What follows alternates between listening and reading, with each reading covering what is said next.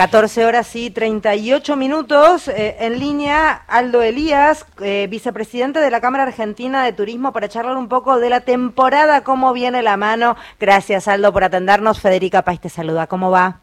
¿Cómo estás, Federica? Bien, a ver, ¿tienen un poco ya de, la evaluación de cómo podría llegar a ser la temporada? ¿Cómo viene la mano? Sí, venimos estimando una temporada buena, eh, con porcentajes de ocupación que van a estar por encima del 75% con mucho movimiento en, la costa atlántica, mucho movimiento en el sur, eh, en el norte también, Salta, Jujuy, Catamarca, La Rioja, Tucumán, están con buenas perspectivas.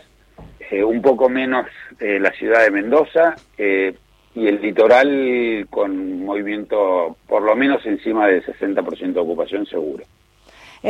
¿Cómo viene el tema precios y cuánto pueden ustedes desde la Cámara incidir o no? Mira, la verdad es que no hay mucho que se pueda hacer cuando vos tenés una inflación de tres dígitos. Estamos tratando de que las, los precios se actualicen por debajo de la inflación.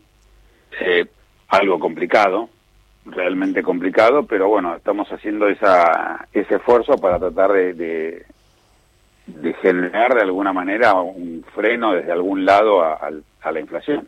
Sí, es cierto que, eh, a ver, el esfuerzo lo hace la gente y lo termina pagando lo que sea, porque las vacaciones no son solo cuestiones que tienen que ver con lo lúdico, sino que eh, son necesarias de un lugar casi orgánico o no, totalmente orgánico y desde la salud.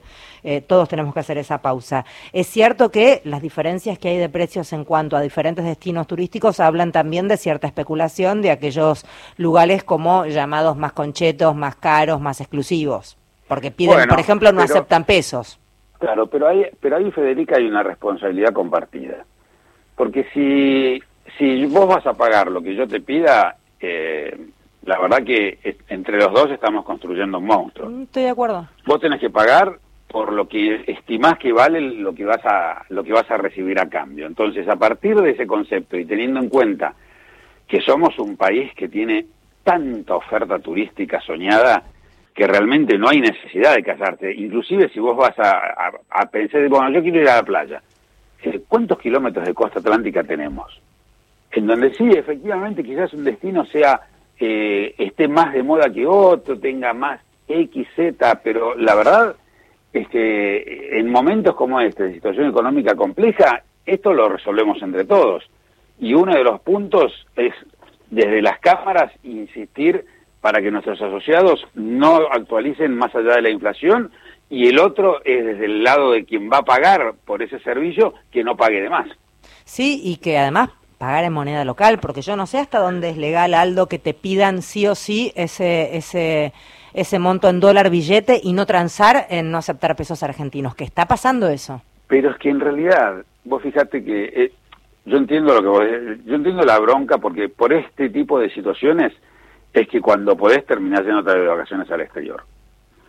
Pero también entiendo que este es un, un, universo muy chico. ¿Cuánto se pueden dar el lujo de decirte yo te cobro en dólar billete o no te, o no te alquilo?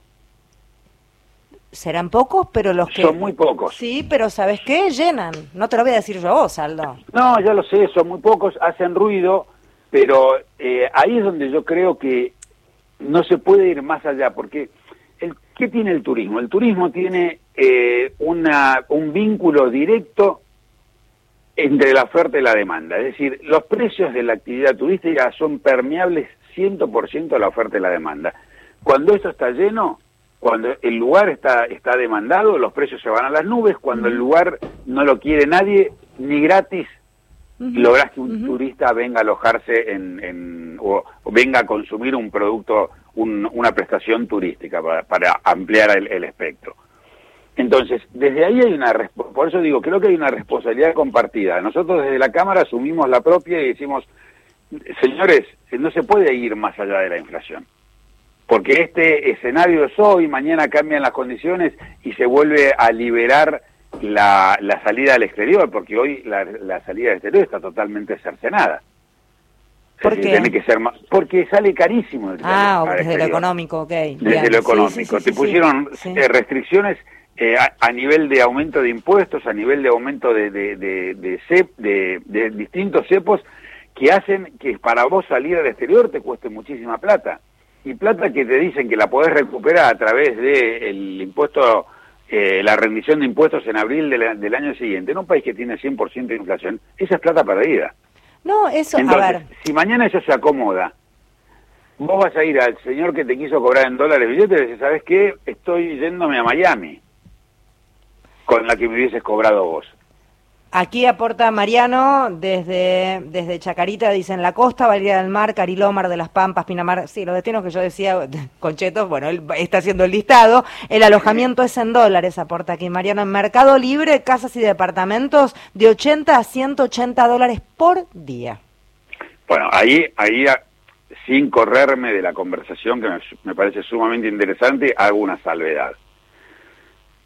La Cámara Argentina de Turismo nuclea a las entidades asociadas al turismo. No hay ni casas ni departamentos. En el caso de alojamiento se refiere a hotelería. Bien, los aparts hotel no se escapan, ¿eh? Los, por eso te digo. Eh, Igual, ojo, ojo, Aldo, para, porque no quiero que suene como, como una confrontación, un reclamo a vos, ¿eh? es una charla... No, no, eh, yo creo que, por favor. que estamos para tratar de solucionar eh, este problema siniestro que significa la inflación. Y la inflación la, parás, la paramos entre todos o no la para nadie. Por eso digo, hay una responsabilidad de quien presta el servicio de no excederse con los aumentos y hay una responsabilidad de quien lo consume de no pagar de más. Claro, de decir que no cuando uno se claro, un abuso. Si vos pagás de más, mm. se se hace mucho más difícil lograr que el prestador no siga subiendo los precios. Porque en definitiva, digo, yo lo pongo a 100 y me lo pagan, lo pongo a 120 y me lo pagan, lo pongo a 140 y me lo pagan. Pero vos que me lo pagaste, después te das media vuelta y haces lo mismo con los productos que vos vendés, porque vos la plata la sacás de algún lado. Es el fruto de tu trabajo. Entonces, si vos para vivir y pasar tus vacaciones tenés que gastar un X por ciento más, al trabajo que vos vendés le vas a cobrar un X por ciento más, porque si no, no te va a dar nunca la cuenta. Por eso digo que es un tema que lo tenemos que resolver entre todos. Es muy importante. Yo la verdad que si tengo que ir a un lugar donde me dicen dólares billetes o no, no lo tomo. Voy a otro lugar. Ahora, Aldo, eh, Mario Giorgi, ¿qué tal? Estoy escuchando. Bien. Eh, el que cobra en dólares este, en el marco del rubro turismo, es cierto que quedan afuera departamentos y demás. Eh, en la Argentina los insumos los tiene en pesos y imagino que además los salarios los paga en pesos. El, es, hay un mix ahí, Mario. es cierto que los salarios los pagás en pesos, también es cierto que tenés mucho, mucha, mucho vínculo con el dólar obligadamente, porque la verdad es que, vamos a dar un ejemplo, si vos querés eh, actualizar o poner en línea tu equipamiento de aire acondicionado de tu, de tu hotel, eh, hoy no existe. Hoy si querés comprar un, un equipo de aire acondicionado para un hotel en pesos, no hay ninguna posibilidad de que nadie te lo venda. Te lo venden al dólar billete o no te lo venden. Eh. Entonces, es, es relativa la incidencia. Nosotros vivimos en un país altamente dolarizado. No, no hay posibilidad de generar una separación absoluta y decir, no, acá se vive en pesos. No es cierto, porque mira, mira lo que te pasa con las gomas de los autos, mira con lo que te pasa con los insumos para imprimir, eh, todo tiene un, componente muy dolarizado. A ver, a, este través de a través de uno de los portales de para reservar hoteles, de esos que te buscan hoteles y que, eh, que nada, pariente, reservó hotel recontra medio pelo en Córdoba capital. Eh, reserva, te dicen que no necesitas adelanto, pero sí reservas y acordás un precio con, con el dueño, administrador, en fin, quien te atiende del otro lado. Y te avisa que puede variar de acuerdo a la variación del dólar. Y la verdad es que es raro. Bueno, por eso, por, eso te digo. Pero es que este todos hacen lo mismo, Aldo. No es que lo hace eh, ese señor de Córdoba, no, ¿entendés? No, no, espera, espera. Estamos, a ver, vamos a ponerlo en, en, en una línea, a ver si podemos coincidir en esto. Eh, estamos en un momento en el cual, con una inflación de tres dígitos, todos los días de Dios, vos estás abriendo el diario para ver en qué te va a pegar el, algún incremento que haya. Porque incremento hay seguro y el golpe es eh, en la misma línea en la cual vos lo vas leyendo.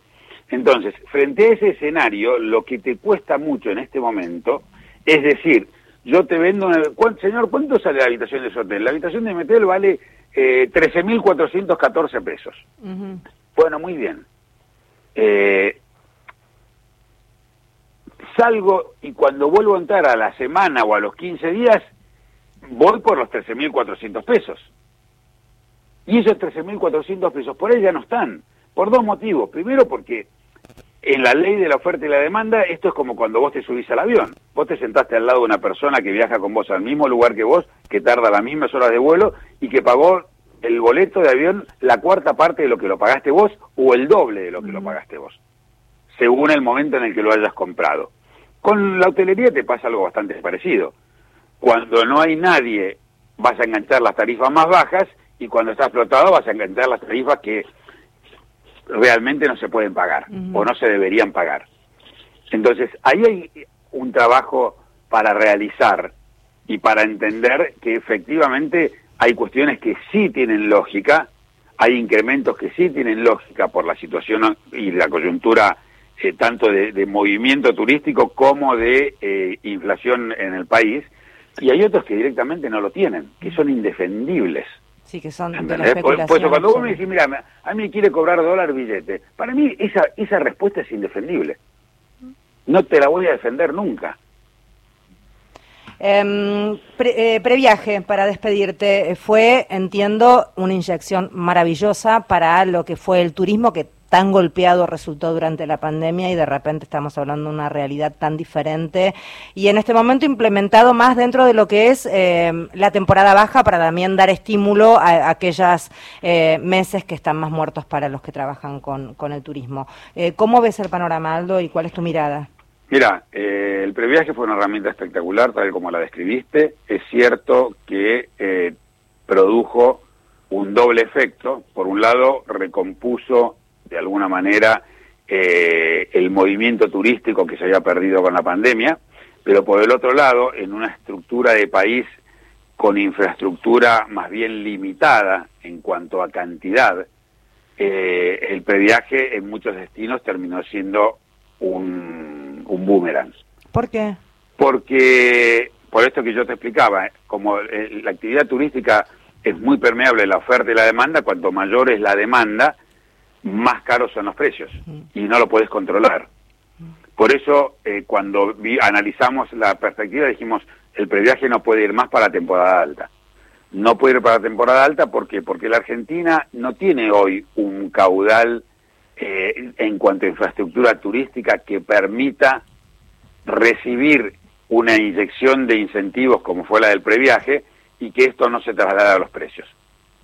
Entonces le apuntamos a lo que es la temporada baja, porque es el momento en el cual nadie quiere salir de vacaciones, es el momento en el cual hay mayor disponibilidad en, todo, en todas las prestaciones turísticas.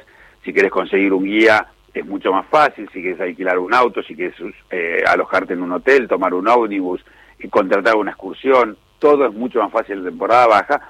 Entonces, el incentivo tiene que ir a desarrollar o por lo menos a generar que la actividad turística tenga un movimiento mucho más eh, expandido en el año y no concentrado en lo que es vacaciones de verano o vacaciones de invierno o fines de semana largos exclusivamente. Sí, por eso esta implementación de la temporada baja entiendo que puede llegar a ser interesante. Muy interesante. Bien, bien. Eh, gracias Aldo por hablar con nosotros. Gracias a ustedes, Federica. Aldo Elías es quien hablaba, vicepresidente de la Cámara Argentina de Turismo.